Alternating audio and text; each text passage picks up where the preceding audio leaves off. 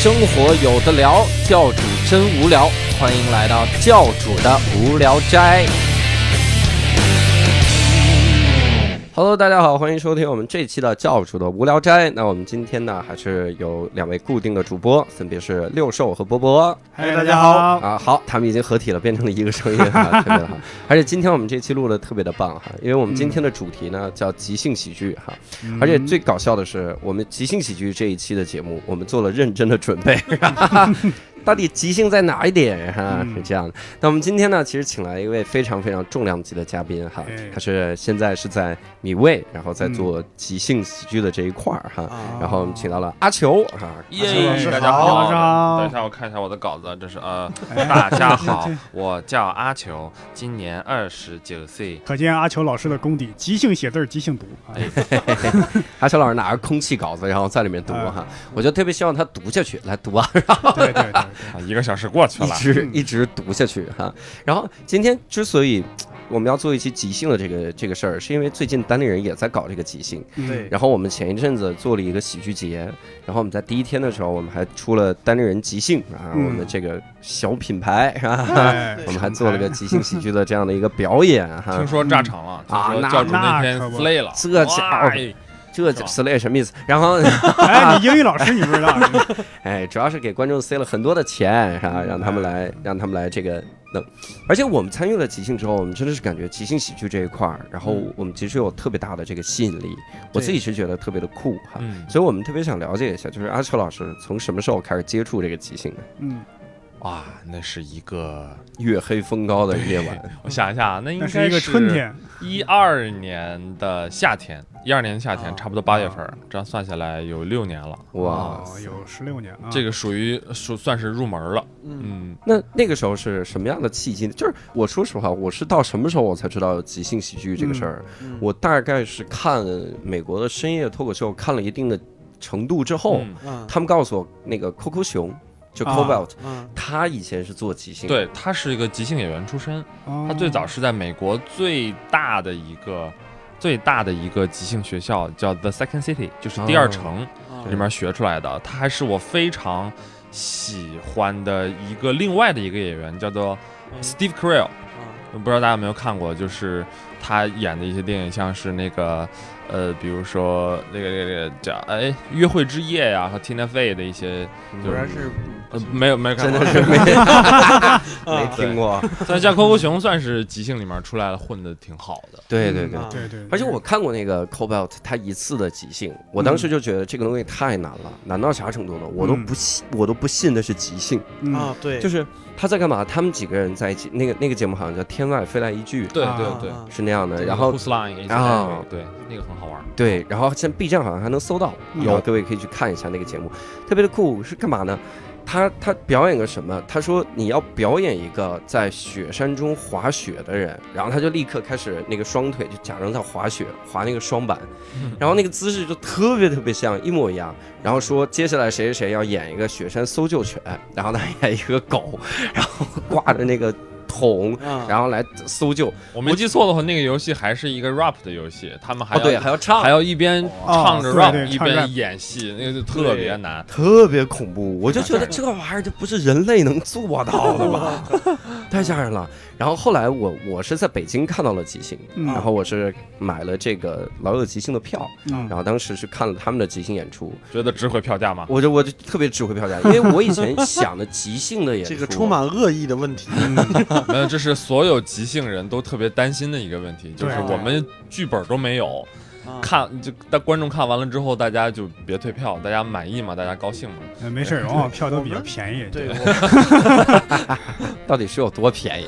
然后，而且我第一次去看的时候，我我去之前，我从来没想过即兴会有游戏这种事儿。对，就我不知道它是有游戏，因为我以我以前以为我说即兴喜剧。就是互动嘛，就是一直跟观众互动。你哪来的呀？河北，河北好地方啊，啊？聊一些这些事儿。后来发现完全不一样，所以就是阿阿球是第一开始是怎么样知道这个东西？哦，我当时其实各种机缘巧合，当时其实上海的即兴算是发展的也算是挺早的，大概可能一零年、一一年，慢慢的就有一些。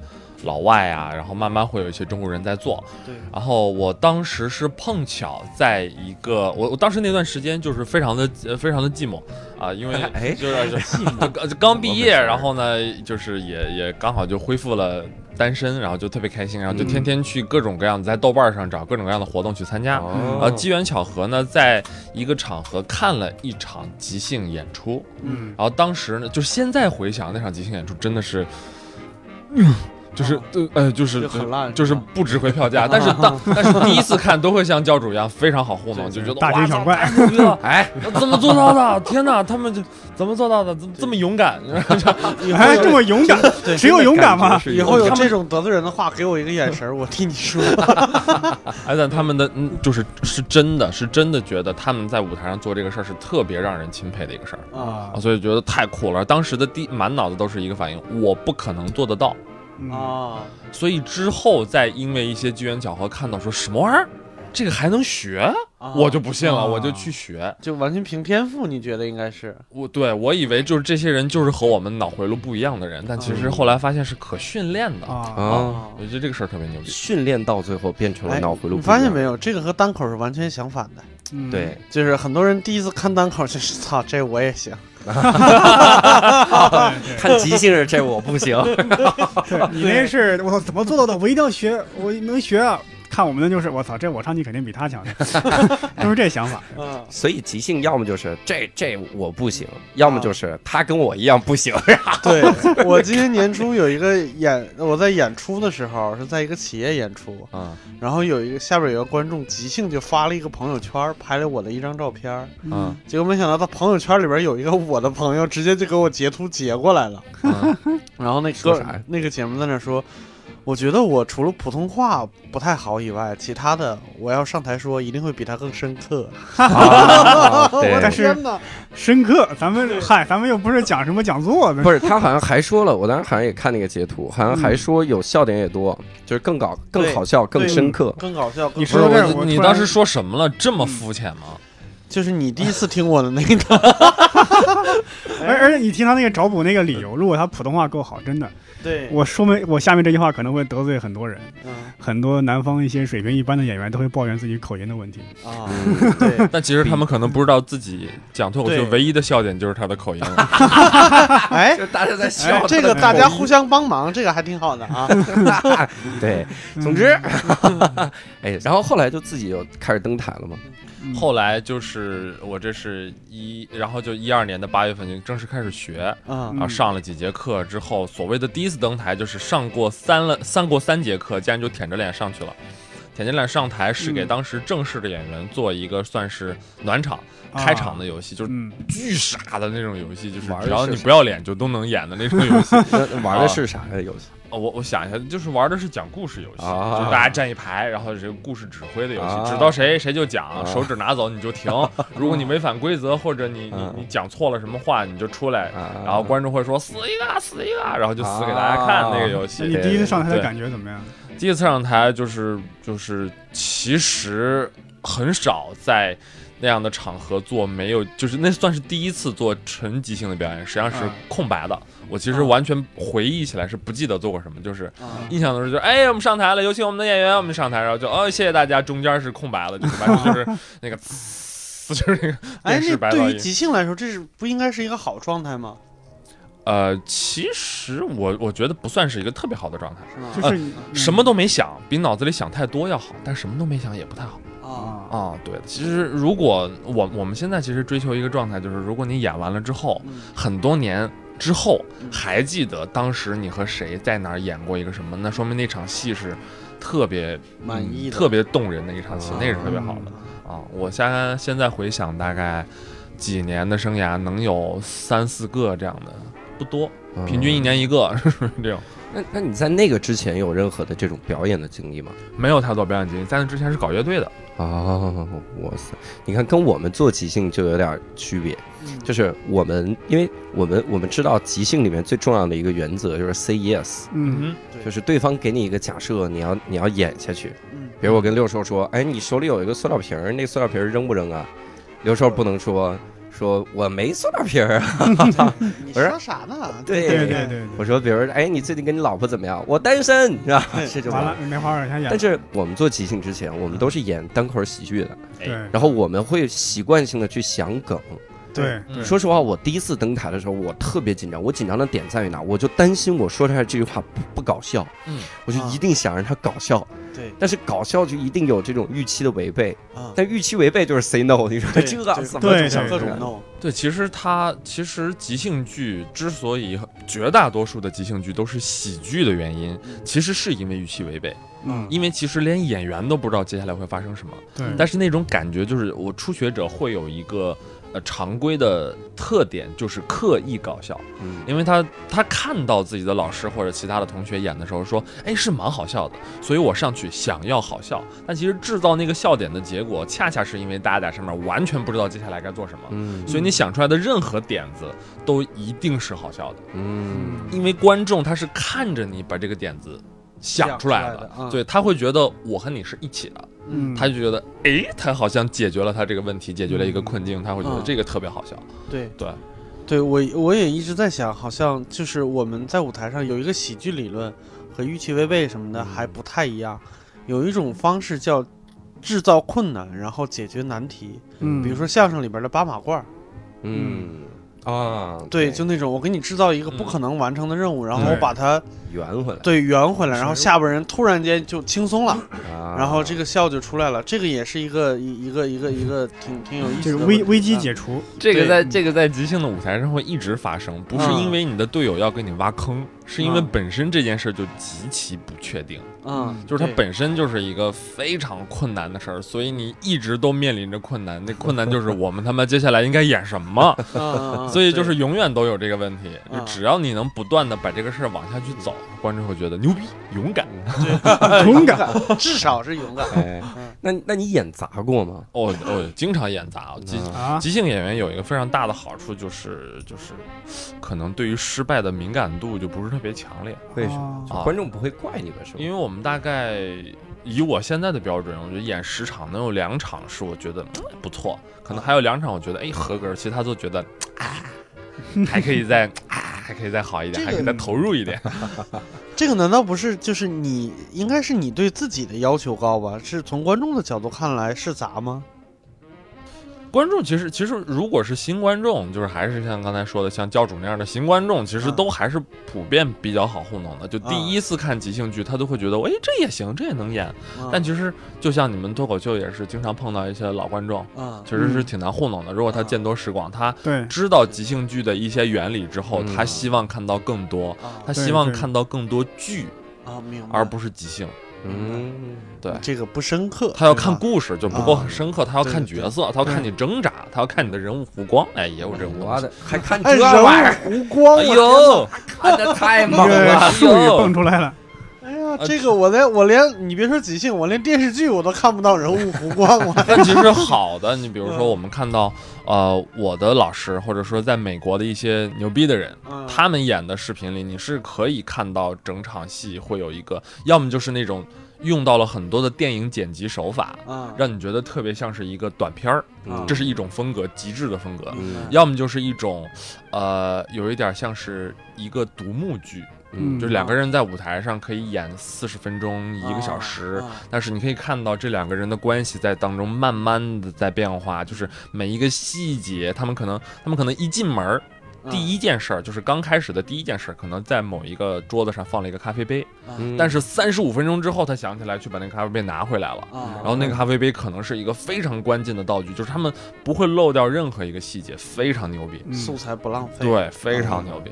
这个太酷了。好像美国有个电视剧，就是 Larry David 拍的，好像就是即兴电视剧，你说他那个意志热情吗？他自己就是特特别傻那个。对对对，他们其实美国喜剧的主要的两拨人，就是一波就是讲那个 stand up 讲单口的，嗯，一波就是即兴出身的。但是嗯厉害的人其实都是都会涉猎一点，所以你很难说他具体是一什么风格。你像宋飞这种就嗯明显是单口，嗯像那种 Steve Carell 那种，他们后面的这些稍微新一点的人，嗯就是即兴为主的，Tina Fey 啊什么的这些，Amy Poehler。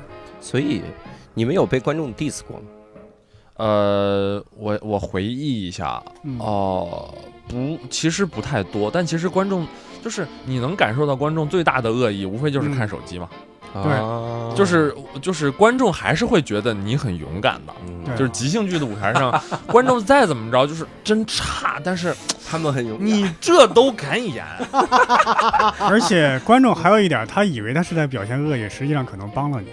我需要一个名词，往往会厕所，啊，经常喊的是厕所。他以为他能想到的最大的恶意就是这个，实际上即兴演员私下排练的时候，经常也会想到这个。他可能觉得这是给你的一种挑战，给你制造一些困难，他可能觉得还在帮你忙，但其实这个没关系。我们我们到后面就其实是不太挑观众建议的，我们有一个有一个小的演出原则，就是呃。永远要第一个。嗯。嗯啊，所以我们有一次践行这个演出原则的时候，一场演了三个厕所，观众就就叫厕所，那我们每次就能给他演出花的，演到最后就觉得勇敢。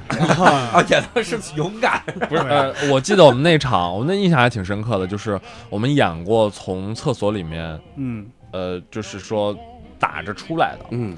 我们演过清洁工的故事，嗯。我们演过，比如说在办公室，嗯在经常在厕所里面讲老板坏话，就是我们其实是用、哦。用用厕所这个词儿做了一轮自由联想，想到了一系列的场景，嗯。而不是说观众给你一个词说厕所，你接下来的故事五分钟十分钟一定要发生在厕所里，其实不是。啊。观众只要知道你尊重了他的建议，你是从他建议出发就 OK 了。嗯哦，对对对，这个地方要给听众普及一下，所谓的这个观众的建议是什么？就是即兴演员呢，他不是上台之后他就自己演，没错。因为他如果即兴自己演的话，我很难判断你是不是即兴。对就是接下来我们要演一个厕所，底下说哇这也太即兴了，这也不可能。所以一般来说是跟观众现场要，给我一个名词，然后观众说厕所。哎嗯，我们这个剧可能就在厕所这儿发生的，或者是跟一个厕所有关的这个事儿，所以这个叫要个建议。这其实是一个特别鸡贼的设定，就是说明面上就是其实是让新观众嗯。能够确认说哦，他们真的是即兴的，让他相信这件事情。嗯。对。其次是让观众有一种参与创作的感觉，啊，他会觉得哦，我和你们是一起的，啊，你们是从我的建议开始的。但其实他最鸡贼的一点，他是给了台上的演员一个起点。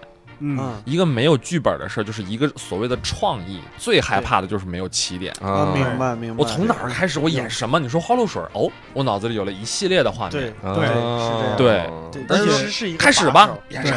对，对，而且观众说的肯定是他自己想看的，对对对。啊，观众也不一定说想看的，我觉得。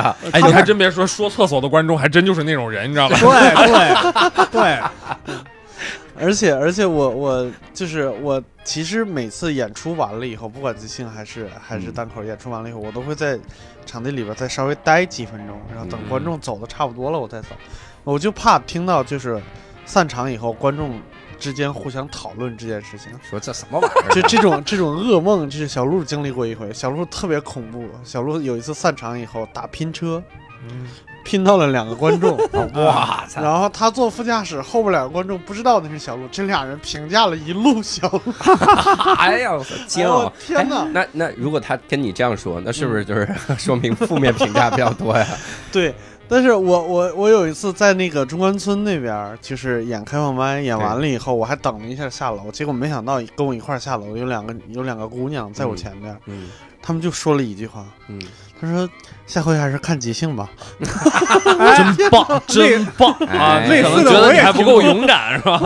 类似的我也听过，是吗？对对对对对，下次去即兴吧，那票还便宜呢。这就是我刚才说的，观众会天然的认为即兴比单口难。嗯。啊，对。哎，还真的是有这种感觉。嗯。但其实反倒即兴是是可以训练的，就是它阶梯其实挺明显的，嗯。就是一开始就像会会像教主说的，就是呃给大家普及一下，一开始我们都是学游戏，嗯。嗯。就是上来玩很多有规则的东西。嗯。有规则的东西它有两个好处。嗯，它第一呢是让观众觉得，哎，这么多的游戏规则，这些都是困难吧？啊，然后他们如果克服了，应该很难吧？嗯，但其实对于演员来说，这是一个大大的保护。对，我给了你一个框架，我告诉你会出现的困难是什么。对，没错没错。而且很多规则已经差不多已经标注好每个笑点会在什么时候发生了。对对对对对对，就好像在沙漠里边，就是这片沙漠里边有一个有一棵树，你去找吧。但是那些规则就是告诉你先往南，再往北，然后就可以找到那棵树，嗯。就大概是这个意思。嗯。对对。它是一个把手。对，比如说我前面提过的，像那个 Coco 熊，他上的那个学校就是第二城，The Second City，他们的设置是可能前六个学前六个年级 A B C D E F 都是短片 short form 短游戏，嗯。嗯。然后在这个里面，就是其实你是什么人都可以学，你零基础也可以学，你没接接触过即兴的人都可以学。对，等他学完了这些之后，他会有一个新的 program 是 long form 是长篇。对，哦长篇的概念就是好，我们现在没有任何约束，嗯。当然会有一些结构，比如说比较有名的 Hero，他会 Hero 的形式是这样的：六到八个演员站一排，嗯。观众给一个词儿，他们会做一个呃灵感的灵感的怎么说呢？一个灵感的碰撞或者是迸发的这么一个东，会玩一个小游戏，嗯把一个词变成几个可能的故事，嗯或者一些一些词，嗯然后呢，他们就会随机的上来三组人嗯演三个故事的第一幕。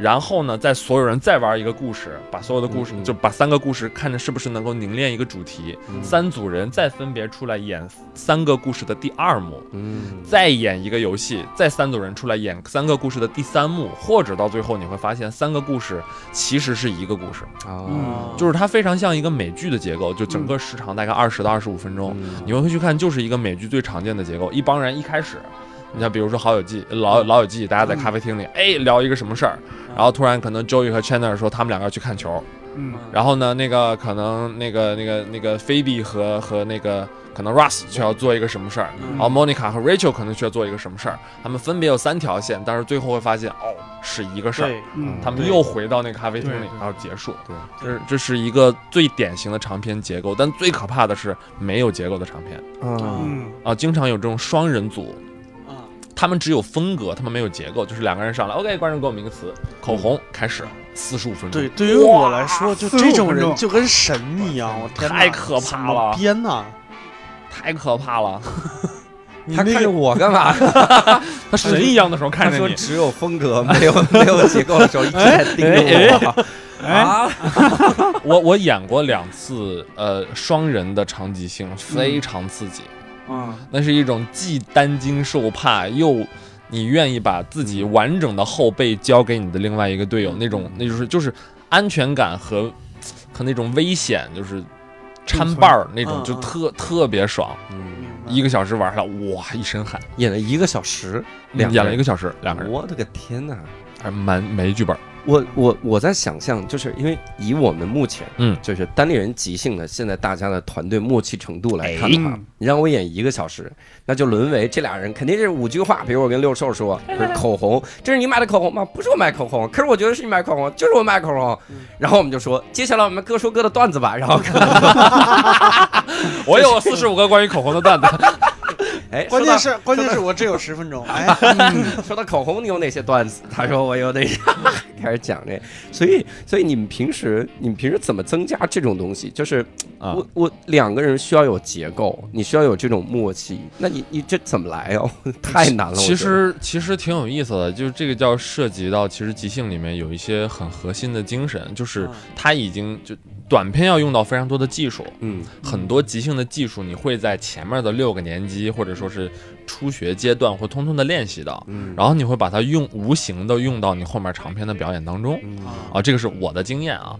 然后比如说特别，我们可能从一开始就会让观众呃不是让让让学员注意说我们要 say yes，我们要说 yes，嗯。然后很多学员可能上到三年级、四年级，呃，他都很表面和片面的来理解这个事儿。这个上次我和六兽吃饭的时候聊过，就是什么叫 yes and，嗯就很多人觉得。没错，呃，很多人觉得，哎，你你手上有一个东西，对我手上有这个东西，嗯是是，这是一个 Yes 这是一个信息上的 yes。嗯对但其实因为我们我们的注意力，就是初学者的注意力，在舞台上能听到他嘴里讲出来的每一个字儿，并且明白，就已经很棒很棒了。嗯，绝大部分人听都不听，就在那自己讲说不对，你这说的不对，什么呀？我不是你爹。就是很多人刚上，这是一个自自然而然在危机的状态下的危险的状态下的防御的姿势，对，他就表现出来是拒绝，其实是他害怕。啊，但是慢慢后面你不害怕了，你就会听到越来越多的东西。嗯比如说，你可以听到队友在讲这句话的时候，他的潜台词儿，嗯甚至是他的情绪。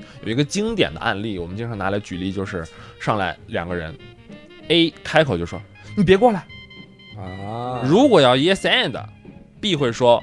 哦，好的，那我走了，对吗？那戏就没有了。但其实 A 的意思是，A 的情绪是我害怕你，啊你很可怕。A 的潜台词是作为演员的潜台词就是你他妈来呀，对对，不来我们演什么呀？对对对对所以这时候 B 最好的 yes and 不是走掉，而是就给出一副可怕的样子，哎，小姑娘来，啊。叔叔给你检查身体呀，是吧？啊。然后再一边走过来，这个才是一个深层的 yes and 啊，啊，然后你们才能把戏继续下去。对对对对，我刚才的第一反应就是，他一说你别过来，我肯定会说怎么了，然后这不就对，把这球扔回去了怎么了？因为叔叔你没有穿衣服。这不是穿哎，对对对对对，这就是给对方设置问题，也是一种也是一种 say no，就是我不解决问题。对，扔回去了，对对对对，就和刚才你你随机跟我说的，说哎你跟你媳妇儿关系怎么样？我说挺好的，你知道道啊，就没话说了。就是我为啥要问你这个问题？一定是要听哎我俩关系不不太好是吧？然后你再问发生什么了啊，对对对，这种就是就是你你看，就是我我的视角听你们刚才这对话，就比如说你说抛问题这个，嗯。嗯，其实即兴演员有一个特别重要的素质，就是嗯。把舞台上的所有已经发生的事情，千万不能认为这是一个错误，嗯。你要认为那是一个发现好玩的点的机会。嗯。嗯比如说长篇当中，我们在没有游戏规则的情况下，嗯。游戏我因为现在很多对这个词儿国内还没有好的翻译，就是国外就是用 game，这 game 是我们自己找到的。嗯。比如说你问他，哎，你现在和你老婆怎么样？嗯。他如果第一反应就是说我们现在挺好的，嗯。这未尝不是一个机会哦。那也许他就是一个活得很好的人，啊，你活得不好。对你是要决定自己对于这件事情的一个情绪反应，是你活得很好，我嫉妒；嗯。你活得很好，我装的比你还好；你活得很好，我很痛苦，我要诉苦，都是有可能的。对对对没错。对。对。嗯所以就是已经发生讲出口的事儿，就别再回头看它，那就是对了，那就是啊。就就好像即兴演员在一边表演一边在写剧本，写下来的剧本是不可违背的，对对对，所有的那些东西都是你的基础，在那个基础上往上长东西就可以了，是那种感觉啊，特别好玩。对，这就是即兴给我的一个一个概念，因为它是一个它是一个 teamwork，嗯，嗯是的，就是你自己犯了错没关系，有你的队友帮你圆上它。没，错嗯。对，然后你再帮他圆，对对，嗯，然后大家就变成五环哎。对。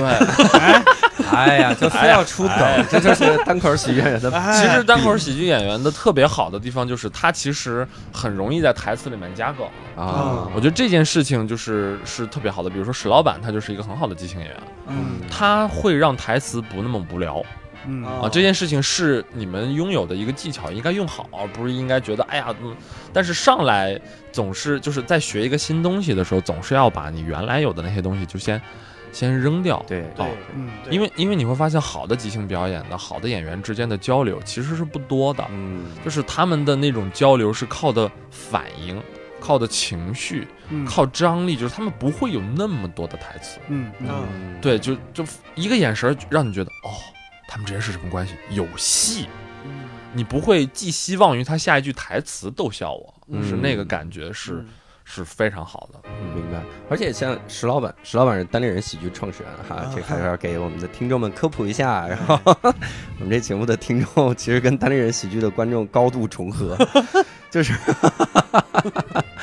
我们这石老板最早的时候，他不是玩单口的，他最早的时候就是即兴。对，即兴演员即兴出身，他一直做即兴做即兴，突然发现我操还有这么个玩意儿，然后他开始玩单口，然后玩这个英文的，然后再玩中文的，他是这样的，嗯所以他有一些特别基本的素质是放在里面的。嗯你你从他那个主持上是能看出来的。嗯石老板每次去主持的时候，你都会感觉到他并不是想在现场出梗。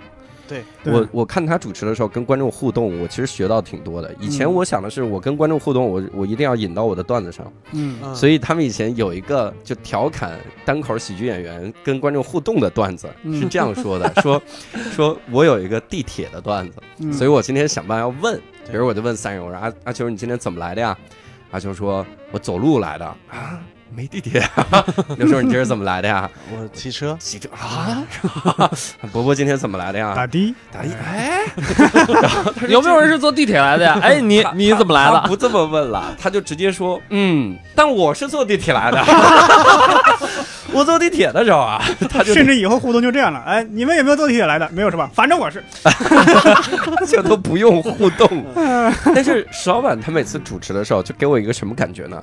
他就想，我问你这个问题，我抛出去了，嗯，然后没有梗也无所谓，嗯，对，嗯，就是没有梗无所谓了，然后我就继续跟下个人聊就行了。嗯，然后这个我在初期的时候会觉得这是一个失败的主持。嗯，我说你去问人家一个问题，然后没有梗，嗯，你是为啥呀？嗯，直到我接触了即兴之后，我觉得这就是正常的，对，因为他真的是把那个那个状态当成我在了解你，我在问你问题，对，而一旦你把这个心态问准了之后，说实话帮助特别大，就是你互动老想着我要在你身上出梗，观众是能感觉到的，是的，观众从你问问题都能听出来了，嗯。比如说，哎，您最近一次吃饭的时候用左手挖了鼻孔，右手挖了鼻孔，观众心想，妈的，这这他妈就不是来了解我的，这是什么问题？其实相声里边有一个算命的，就是是。问到不行的时候，你家里有有有皮猴吗？他说没有，纸条一放，靠，早写好了，没有。好，所以这个观众观众他他这个警惕性反而越来越高。但你真的去跟他慢慢的互动，真心沟通，他警惕性反而放低了。这是我觉得挺好的一个感觉。嗯，就是即兴，这是即兴演员，就是好的即兴演员都会反复训练自己一项技能，就是听力。他会花特别多的精力去听，嗯，其实很多那种单纯的表演，他可能对听力，他也可能会稍微要听一听观众看一看观众的反应，嗯，但是即兴这个东西对于听力的要求特别特别的高。这个指的是啥？就是就像我刚才说的，就是其实你队友说的一句话，它是表面上是信息，再往下是情绪，对。情绪还可能包含着潜台词，对，再往下，它一个台词可能就包含了未来我们这个戏发展的方向。但是说这句台词的人，往往没有意识到这些，就是你在讲的时候，你不会明确的意识到说我的潜台词是什么，我的情绪是什么，我我在暗示着我们应该往哪儿走。那所有这些工作都是站在你对面的那个人他的工作，但是他能听得出来。嗯，比如说即兴里有一个特别好玩的练习，就是 A。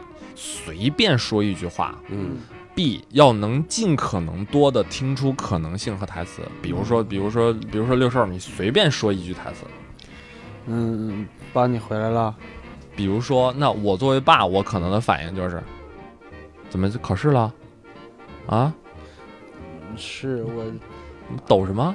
我就是你，你别生气啊，我这。我成成绩单可能得签，这是一种可能性。我听到的不是“爸，我回来了”，而是“啊，哎，我回来了。”嗯，我听到的是他害怕。对对，怕什么呀？对，所以我就想，哎，他是不是在隐藏着什么啊？对，这是一种可能。比如说，你还说“爸，你回来了”，但是你换一种感觉，你随便再换一种感觉说：“哎，爸，你回来了。”啊，谈恋爱了，小伙子 啊，是不是？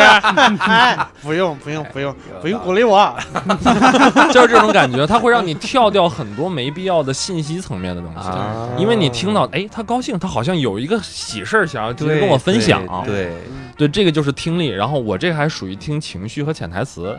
你再往后，有些厉害的人，他听到一个句子里面，他就能找到有趣的点。啊，就不断的打那个有趣的点，结果他的一句台词儿就可能变成了我们接下来可能十分钟玩的一个游戏。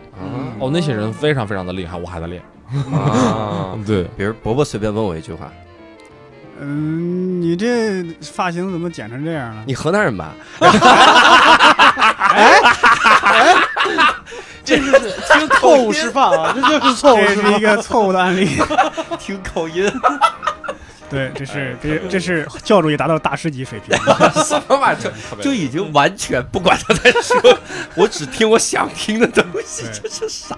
对，就是这个。我有一个，我不知道是正面还是反面的例子。就是有一次我在跟小鹿演的时候，你小鹿演我爸，他最一开始我说爸你干嘛去？他说你妈让我买菜去。然后后来剧情就推到了说，我说爸你给我三百块钱，我要交学费。嗯，他说我跟你妈都离婚了。啊，那还让你买菜去？干嘛干嘛？还让我还让我那个还让我给你钱？你该找你妈要去。对。然后我就脑子就一直记着这个事儿。我说我觉得你俩还是有希望的，是吧？嗯你看他让你买菜还是去，然后这个时候下面观众就愣了一下，然后就狂笑，我能明显的感觉出来，大家愣了一下，嗯，对，然后大家就狂笑，就是因为小鹿忘了，但是观众还记得。是嗯 对我，所以我觉得就这个信息没浪费，这个让我演就是演这一次，其实就是一次开放麦，但是我印象非常深。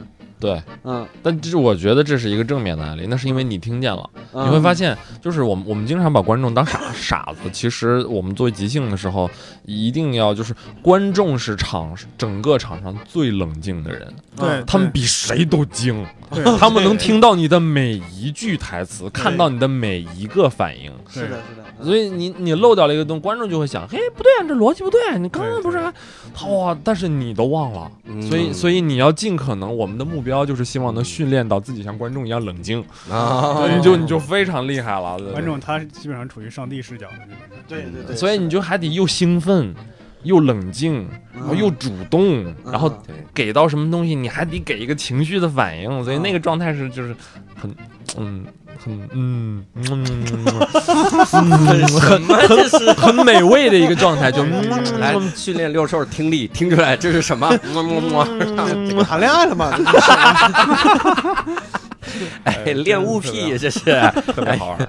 那 那像你们平时训练的时候，嗯。这个其实，哎，这个这个挺有的，挺有意思的。嗯。就以前我们会说，我们说我们要排练即兴喜剧，哎。嗯，然后观众就会反映，嗯。那你们这不即兴啊，你们 这是排练。是。是是那排练的时候，你说排练个啥？我有的时候，我跟我的学生会用“训练”这个词，对，嗯。我觉得它更精确。虽然，虽然可能你看国外的搞即兴的，他们的那个房间也叫 rehearsal rehearsal 啊对 rehearsal room，但是但其实是训练。就我们举例子就非常简单，就像踢球一样，嗯，你你就算安排好再多的技战术，嗯。你也不知道会发生什么。对对对，所以你们要做的就是训练自己的每一块即兴肌肉，嗯对，比如说听、听和肯定别人、支持别人的能力，我觉得这是最大的一块肌肉嗯啊，可能是你的腹肌核心的力量。啊但是还有一些小的肌肉，比如说，比如说你的无实物表演的能力，嗯嗯比如说你的嗯脑洞，嗯比如说你的解释的能力。舞台上发生了一个事故，你说了一句话，对方没听见啊，啊，就是或者说你明明是一个男的，对方开口就说妈。有这种情况，有的时候脑子就进水了。我们一般来说不主动变队友的性，因为很难啊演对，嗯太难了。啊。嗯变性梗就是短游戏三分钟玩玩算了，你想嗯四十五分钟我要演一个女人，我不累死？嗯 对，所以一般，但是有的时候就脱口而出，你就得解释嗯这些嗯原厂的能力，其实都是一些小的肌肉。嗯我们在排练厅里面，在训练的时候会分拆单独的刻意练习，嗯然后再到舞台上，或者说是呃有一些小的，就是 jam，大家再去把它综合在游戏里或者长的即兴里面去练嗯啊。嗯其实还是就一块儿一块儿一块儿一块儿的练。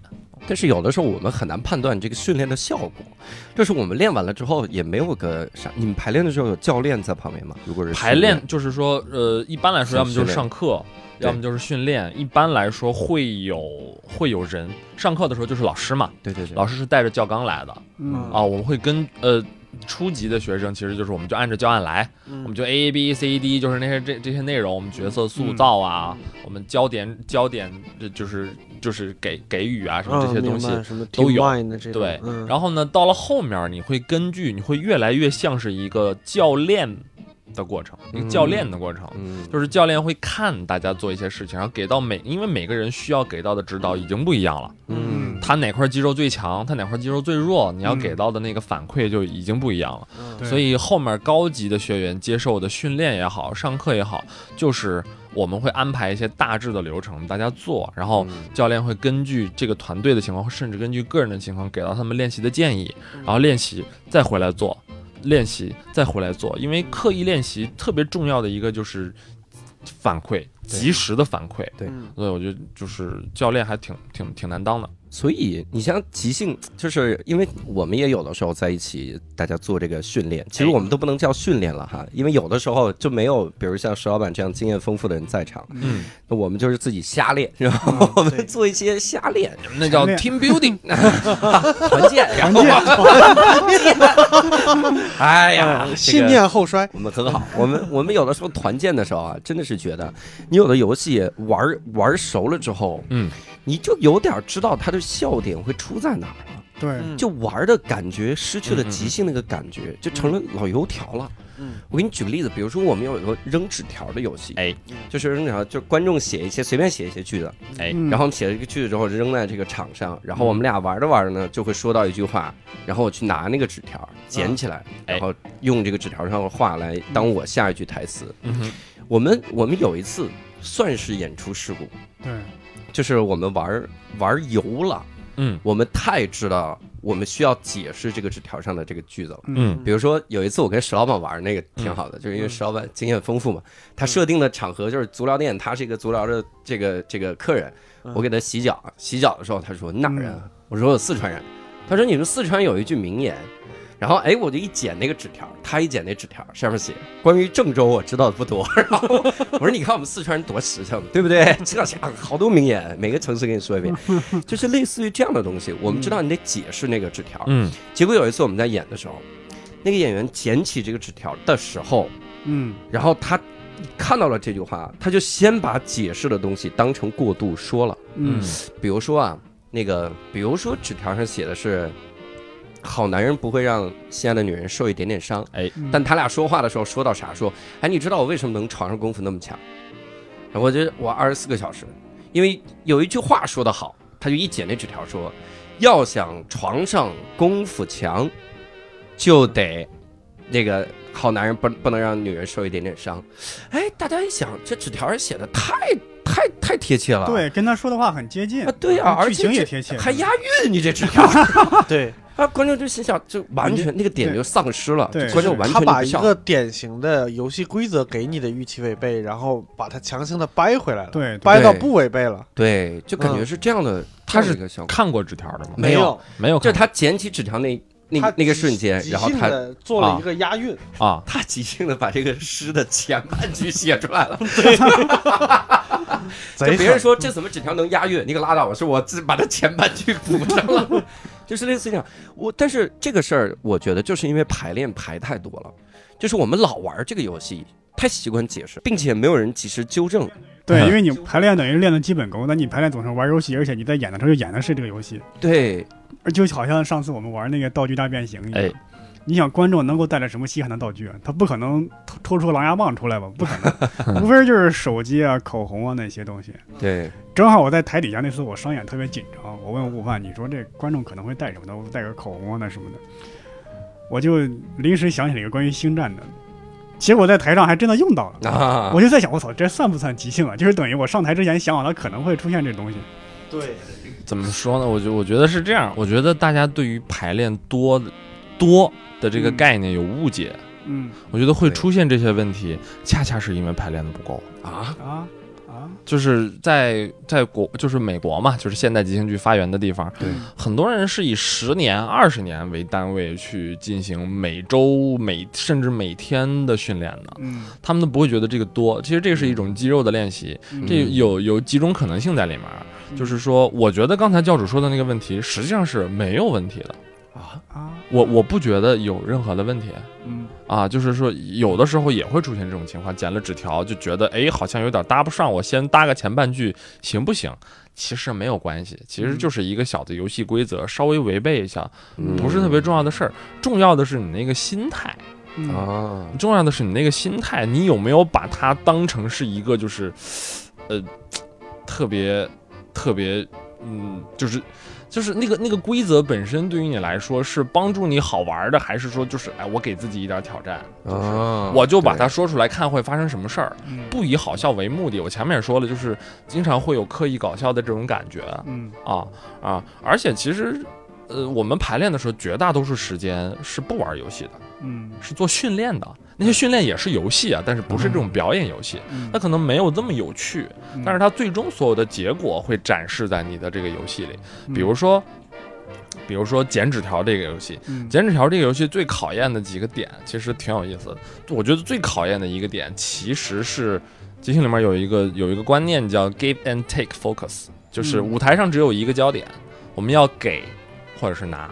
嗯，就是剪纸条那个游戏，就是我剪纸条的意思就是所有人看着我。其他人要立刻的闭嘴，哦，他解说完这张纸条，解释完这张纸条之后，这个灯才会打到下一个人的身上。所以其实这个游戏特别考验舞台上有且仅有一个人讲话的。嗯，初学者特别容易犯的问题就是舞台上三个人，三个人都在讲，谁都听不见，就是哇，会有这种情况。然后其实大家如果真的系统的去训练即兴剧的话，你会发现不是经常玩这些游戏的。哦，我们可能会玩一个礼拜。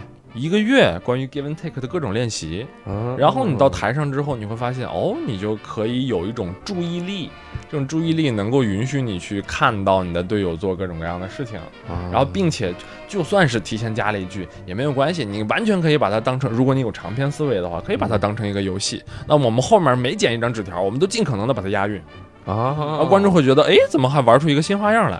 是这种感觉，就是没有错误，只有机会。对，这个。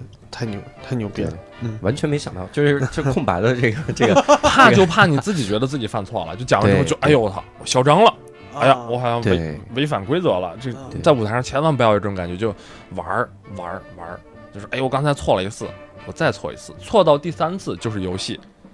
明白，就是我我好像理解了，就是类似于那种找到了一个一个可以反复使用的一个点。对，比如说我刚才举的例子，上来明明是一男的，我叫他妈。觉得错了，他解释了一下，或者是或者是没解释，我们发现有一个错误，然后一会儿我又叫他爸，啊，然后一会儿我又叫他妈，对，然后这个人发，我知道你妈死的早，但我确实不能当你妈，我是你的父亲，请给我一点男人的尊严，就之类的，他就变成了一个游戏了。你说啊，我从小就觉得你既是爸又是妈，所以我也不知道该叫你什么，他就变成了一个新鲜的东西，而不是犯错了。对对对，哇塞，他可能爷爷姥姥。也也就是爷爷奶奶分不清，姥姥姥爷分不清，哥就可能他也许他有性别的辨识的问题，对，嗯，对，都有可能。哎，那我特想知道，就比如说像像这个，就比如说关于变性怎么解释这个事儿，你说的说可能讲着讲着就出现什么什么。一般来说，比如上来一个男的，我叫他妈，他就顺势演一女的就完了。啊，对，因为在即兴里是可以变性。对，我的意思就是像这种东西，它是你你天生就有呢。然后是你突然发现，我操，原来我这个能力可以用在即兴里，还是说做即兴做久了就要练出来？嗯，我我的价值观告诉我，都是可以训练的，每个人都有，但是都可以训练。只不过有些人所谓有天赋的人接触的快，就是他接受的快啊，他习得的快。有一些人，那比如说我，嗯，没有特别高天赋的，就只能更多的训练。我天哪！他举的这个例子，我们就放弃就行了，是吧？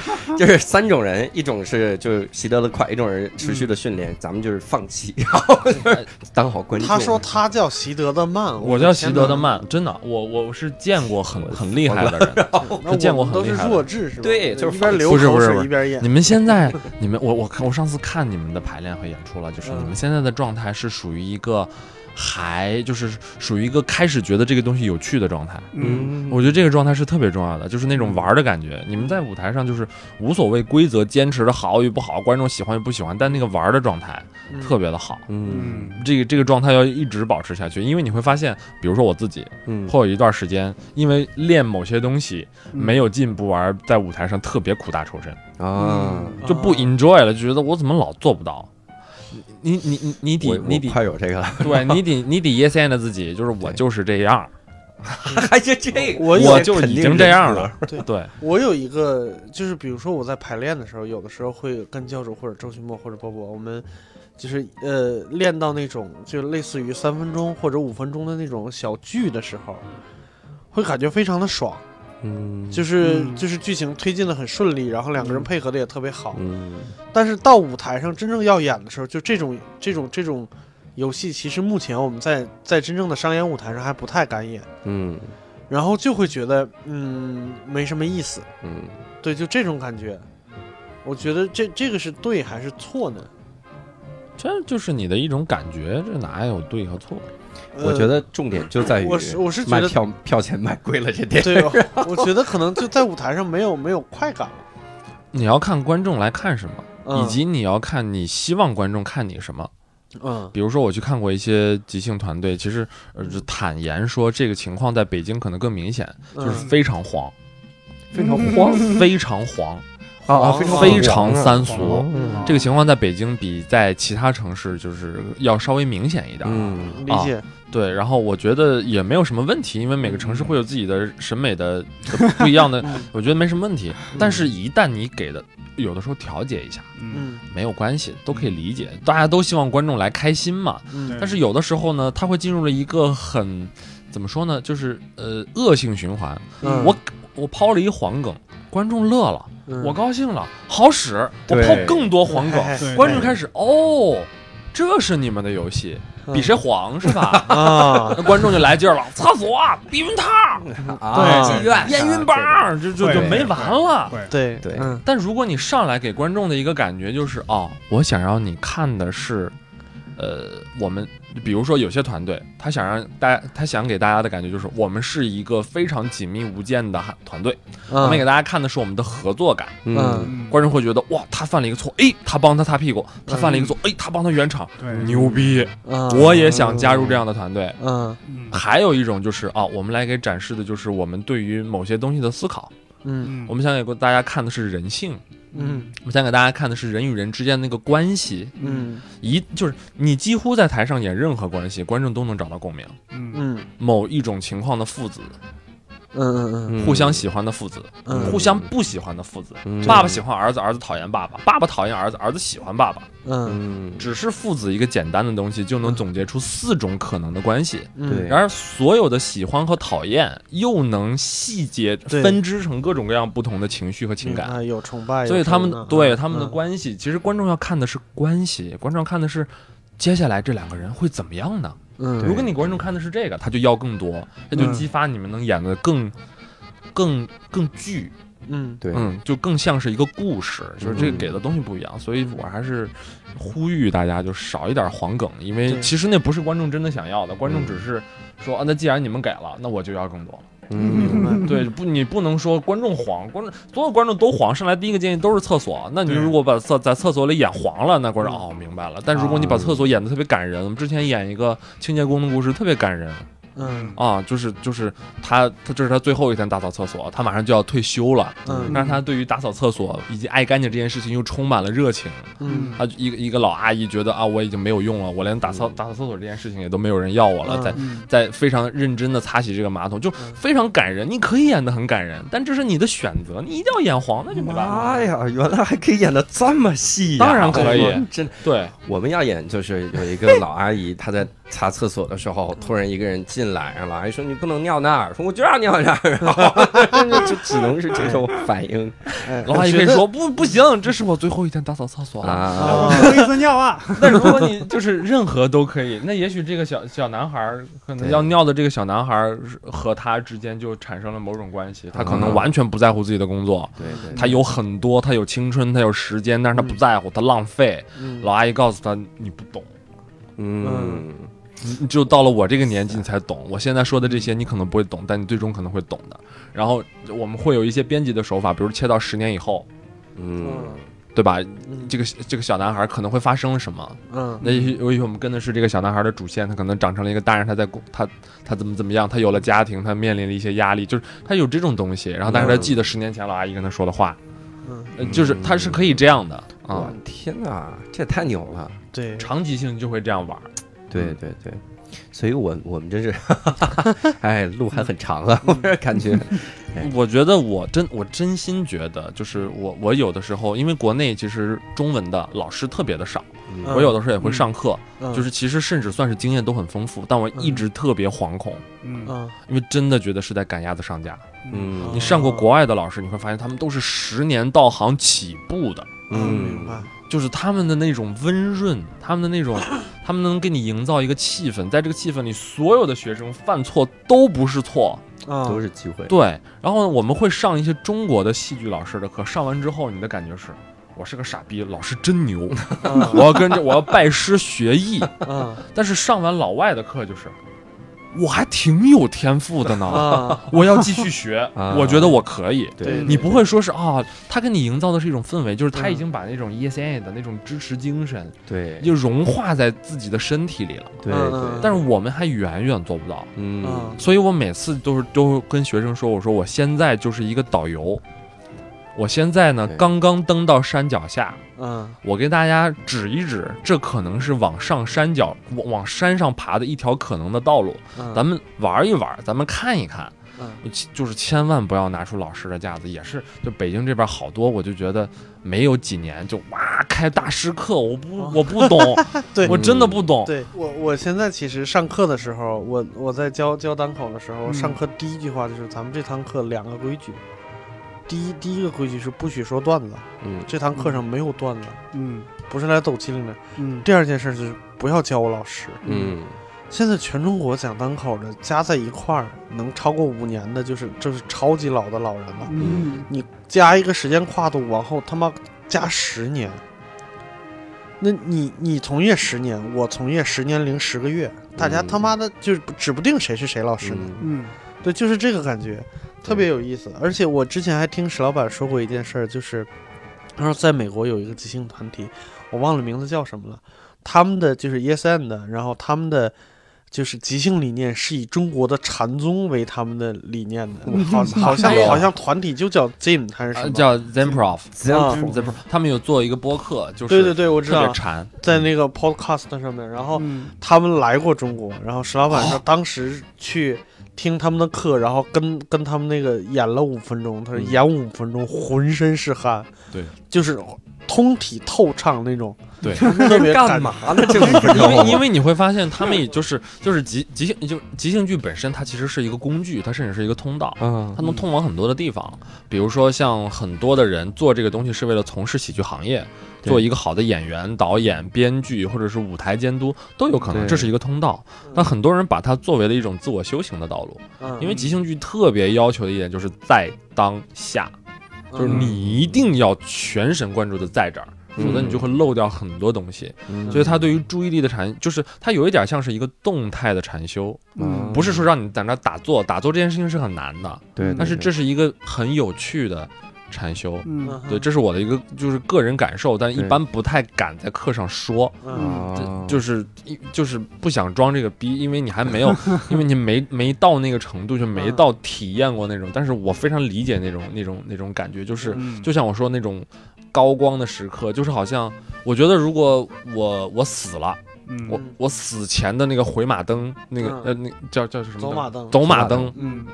会有几个画面，一定是我在即兴剧的舞台上演着某些东西，啊但那个时刻一定是我已经进入了一种禅的状态，就是完全集中百分之百的在这儿去享受这件事情。对对，我觉得那一定是我人生当中最重要的、最美好的回回忆的那个片段。我觉得嗯我现在大概就是我刚才说的有三四个，嗯但其实真真的还是太少了。对，嗯就像我去年听何冰在那个圆桌派上说，他说演话剧的时候，感觉到最后，感觉剧场上方有一个场，啊我就觉得他妈这哥们儿是他妈神棍吧。啊，然后后来开始讲单口以后，我发现就是真的有那个感觉，有 就是好像我和观众中间有一个球一样，我给他扔过去，他给我扔回来，我给他扔过去，嗯就那种感觉，对，特别爽。这就让我怀疑你讲单口的动机啊，是为了攒一些装逼的素材吗？哎，可能是想成为一个球员啊。球员，对我以后要搞一个邪教，我教主。哎，我我们以后就应该弄一个禅宗单口喜剧，就是啥意思呢？就我说的话就是普通的话，嗯，你来呢，你要自己悟出笑点。我上台第一句话说今天天气不错，底下几个人就开始，挺风和日丽的。哎，有意思。你干脆这样呗你让他们交了钱就行，就在自己家里悟就行。对对，交钱就行。呜，你这钱是不是白交了？是这样的。我特别想在最后一趴的时候，嗯我们在现场有没有什么就是我们能即兴玩的一些啊现场的游戏？我们之前玩的一个东西叫三头专家，哎嗯但是那个我就觉得不要玩。然后 有一个我觉得挺适合咱们四个人，这个游戏叫四大才子。哎。四大才子是个什么规则呢？我们请阿秋老师来介绍一下。好，我首先来解释一下啊，这个是一个游戏啊，这个和呃，就是和就是是一个即兴当中的让大家不怕舞台的一个游戏啊。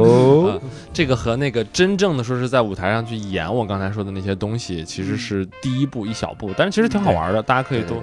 它规则非常简单，我们有四个人，然后问观众要一个建议，我们要即兴的作诗，嗯，即兴的作诗，然后。就是看这诗好不好玩了。作诗，作诗。牛逼啊！四大才子，这有四个男的啊，对成了就是才子，不成 就就剪掉，就剪掉，再来一遍，不成就重新定义了才子。这个好，那我们随便要一个建议，我们找录音师小姐姐，我给我们一个名词，嗯，不要说厕所，给我们名词。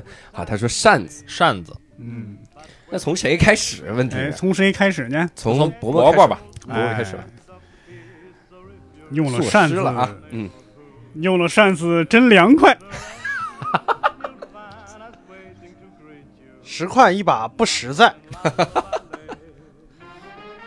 要说我是强买强卖。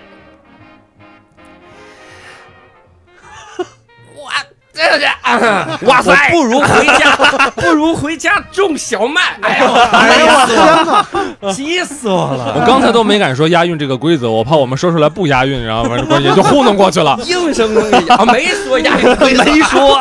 我们以为你说了，完了非要押韵。来，我们再来一个啊，再来一个啊，再再随便说。我们玩五十个，肯定能玩到一个好的。行行行行行，这回我从这回我第一个，这回我第一个，我要把这压力给伯伯。知道为什么一开始我就坐中间吗？四大才子之首，我告诉你。这不不是问题。再给我们一个建议。嗯，好，咖啡啊，咖啡，咖啡。常喝咖啡，心慌慌，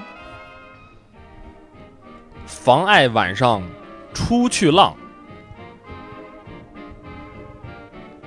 咖啡喝了一肚子。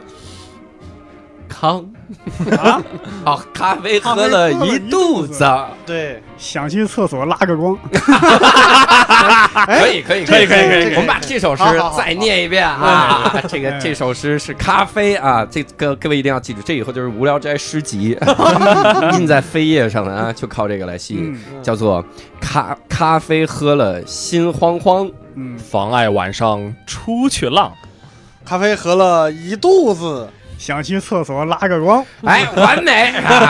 这首诗最牛逼的就在于它，在于第三句话和第一句话前半部分一模一样。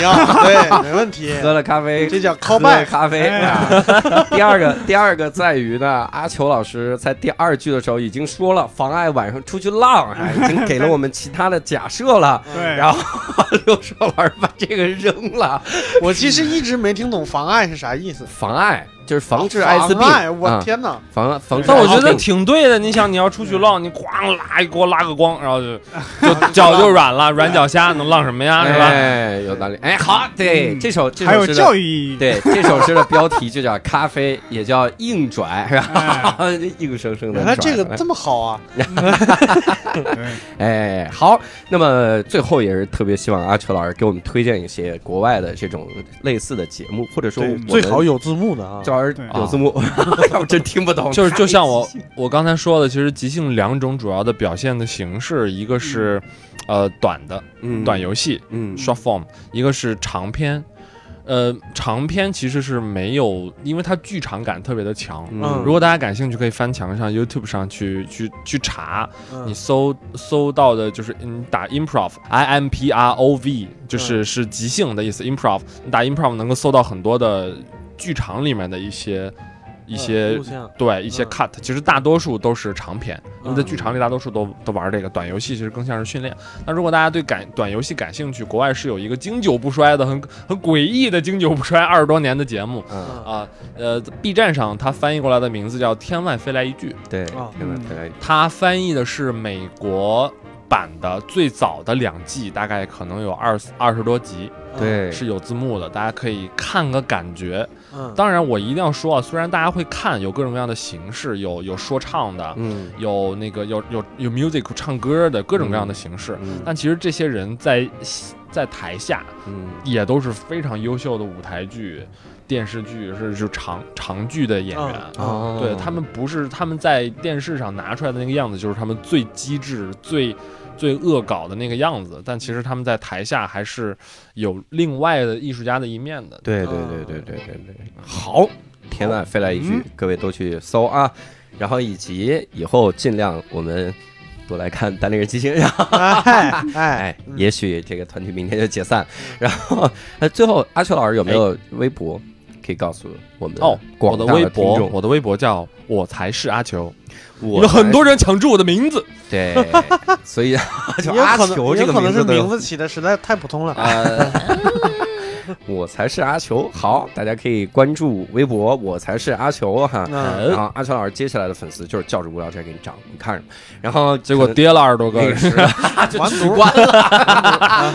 怎么你还认识教主呢？这种人。